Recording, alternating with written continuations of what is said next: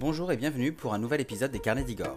Igor, c'est moi. Je ne suis ni historien, ni architecte, ni spécialiste, mais j'aime le patrimoine historique et culturel. Aujourd'hui, je vous propose de me suivre dans un lieu bien connu de tous, un musée emblématique de Paris et plus généralement de l'attachement de la France à l'art et à la culture. Je veux parler bien sûr du célèbre Palais du Louvre, ancienne résidence principale des rois de France, devenu musée à la Révolution, un musée aujourd'hui réputé dans le monde entier.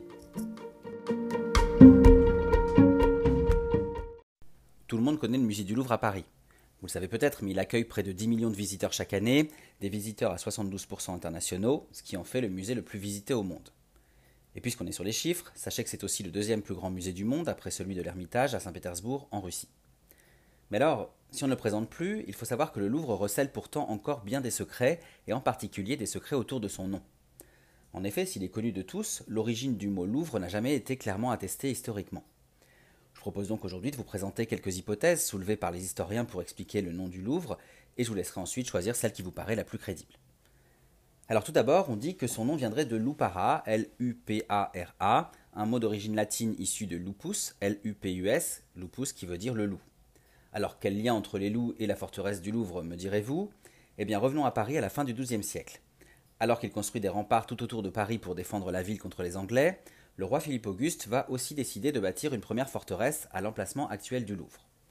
On raconte que cette forteresse aurait été édifiée sur le lieu dit de Loupara, désignant une louverie, c'est-à-dire un repère de chasseurs de loups. Et donc, pour cette nouvelle forteresse, pour cette nouvelle tour bâtie par Philippe Auguste, on va parler alors de tour louvière, ce qui aurait donné ensuite le nom de Louvre, dérivé donc de Louvière. De cette même époque découle une seconde hypothèse qui est assez similaire. Donc, comme je vous le disais, lupara en latin vient de lupus, le loup, à lupus, on a ajouté un suffixe, ara, pour signifier qu'on est dans un lieu hanté, ou plutôt un lieu habité en nombre ou même infesté par les loups. Alors, sachant qu'une forêt s'élevait ici à l'époque, c'est tout à fait plausible hein, qu'il y ait euh, énormément de, loups euh, sur ce territoire. Et donc, avec cette hypothèse, la forteresse de Philippe Auguste aurait pris son nom de cette forêt riche en loups, donc cette forêt euh, de Loupara, et donc on, on serait arrivé au mot Louvre. Passons maintenant à la troisième explication. Elle se situe encore sous le règne de Philippe Auguste. Elle date de 1190, au moment où la tour principale de la forteresse du Louvre est bâtie. Cette tour est un ouvrage impressionnant pour l'époque. Et rapidement, pour la désigner, on va parler de l'ouvrage, ou alors de l'œuvre. L'œuvre qui, en ancien français, se dit Louvre, L'apostrophe O-U-V-R-E. Vous l'aurez compris, de ce mot Louvre euh, découle euh, le nom du monument qui va devenir le Louvre, tout attaché, L-O-U-V-R-E. Alors si on s'attache maintenant à la quatrième hypothèse, on apprend que le nom de Louvre aurait peut-être des origines euh, anglo-saxonnes, des racines anglo-saxonnes. En effet, les Francs saliens qui dominent le nord de la Gaule et qui sont menés par euh, Mérové d'abord, puis par Childéric et le célèbre Clovis, eh bien ces Francs saliens parlent une langue germanique.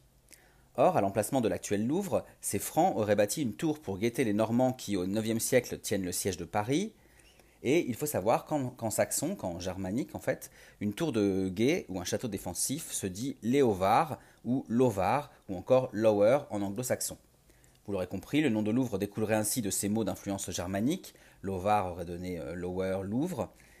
En tout cas, euh, c'est une, des explications. Sachez qu'une petite variante euh, qui, explique de la même façon l'étymologie du mot Louvre dit que ce sont les Normands eux-mêmes qui auraient donné le nom de Lauer à cette tour, un mot donc issu de, racines germaniques comme, comme je vous le disais. Enfin, passons à la cinquième et dernière hypothèse, qui apparemment est la plus euh, probable selon les historiens.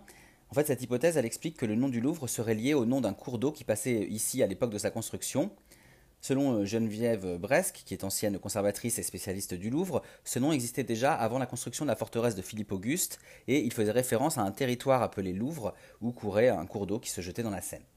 L'édifice défensif aurait alors été bâti sur ce terrain, sur ce terroir, et on aurait pris ainsi le nom, et donc cette forteresse se serait euh, fait appeler Louvre.